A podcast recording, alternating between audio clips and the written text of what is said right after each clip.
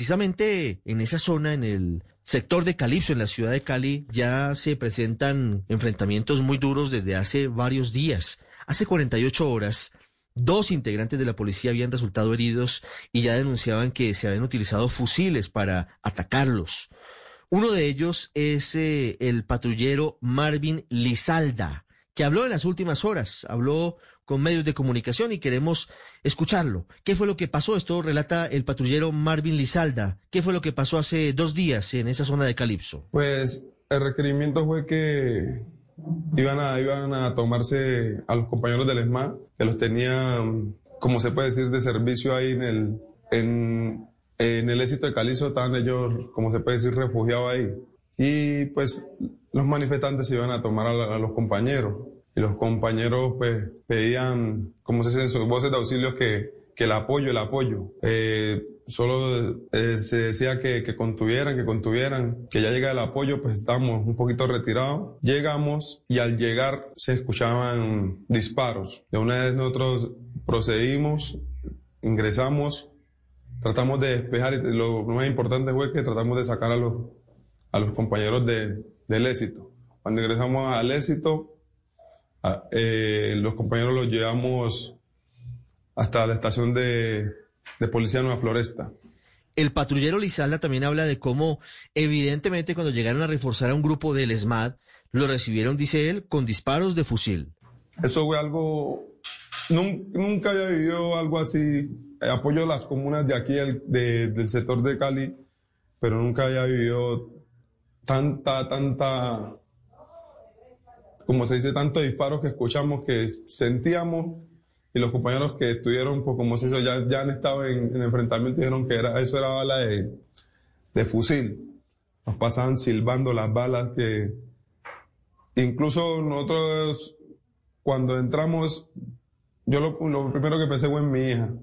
Cuando ingresamos pensé en mi hija y pues las balas de, pasaban y uno le silbaba mucho porque solo llevamos en la cabeza, se puede decir, el casco de policía, que era el que, ese era como también un objetivo que nos miraba mucho porque resalta mucho el casco verde en esa parte que incluso tienen eso, no lo tienen iluminado, han tumbado los, los postes cuando nosotros ingresamos y con ese láser nos señalaban mucho.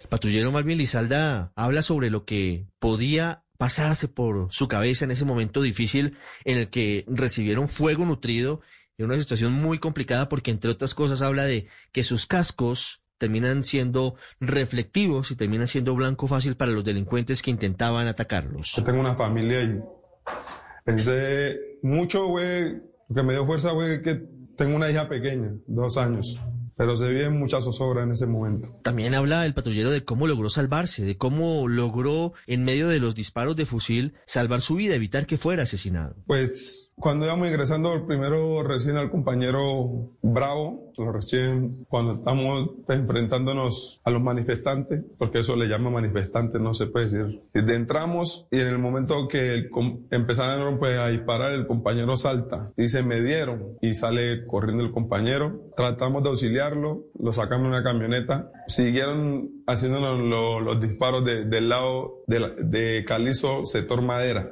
Siguieron haciéndonos los disparos porque nosotros nos encontramos en el, en el éxito nos dimos, como se puede decir, por, nos metimos por detrás y ahí siguieron los, disparos contra nosotros, los funcionarios de la policía. Al yo señalar, le digo al compañero, ojo que vienen los de allá, siento el quemón. Y le digo al compañero, me dieron, digo, me dieron, uy, María, sí está botando mucha sangre. Y yo procedo a retroceder y a salir del, del sitio. Y pues me llevan en una camioneta, en un carro policial de la institución hasta la clínica Valle de Lili. De allá ya de, de, en el radio se seguían escuchando que le seguían haciendo los disparos a los, a los compañeros para todos, porque había, de los que están en servicio, había muchos que están sin, sin armamento. Y nosotros estamos en un sitio, como se puede decir, vulnerable, que allá nos ven, más nosotros nos miramos hacia allá, porque no sabíamos quién disparaba. Un milagro de Dios. La oración de, de Cristo tiene poder y pues mi familia es muy pegada a Dios y ahí que la, siempre me tienen las oraciones. Y cada vez que salgo le pido mucho a Dios que me, me dé fuerza para volver a mi casa. Una entrevista muy dramática, una entrevista muy sentida al patrullero Lizalna, una charla en la que además dice que debe cumplir con su deber, a pesar de que para algunos prácticamente era encontrarse con un riesgo muy grande para su vida. Él dice que debía rescatar a sus compañeros y también debía capturar a los responsables de, estos actos criminales. ¿Qué le digo? La, el entrenamiento que le dan a uno y pues como la vocación que uno tiene como, como policía, nosotros estamos como para, salvar, para salvaguardar la vida del ciudadano, ¿me entiende? Y pues es el, es el valor que la uno, o sea, el valor y el, los fundamentos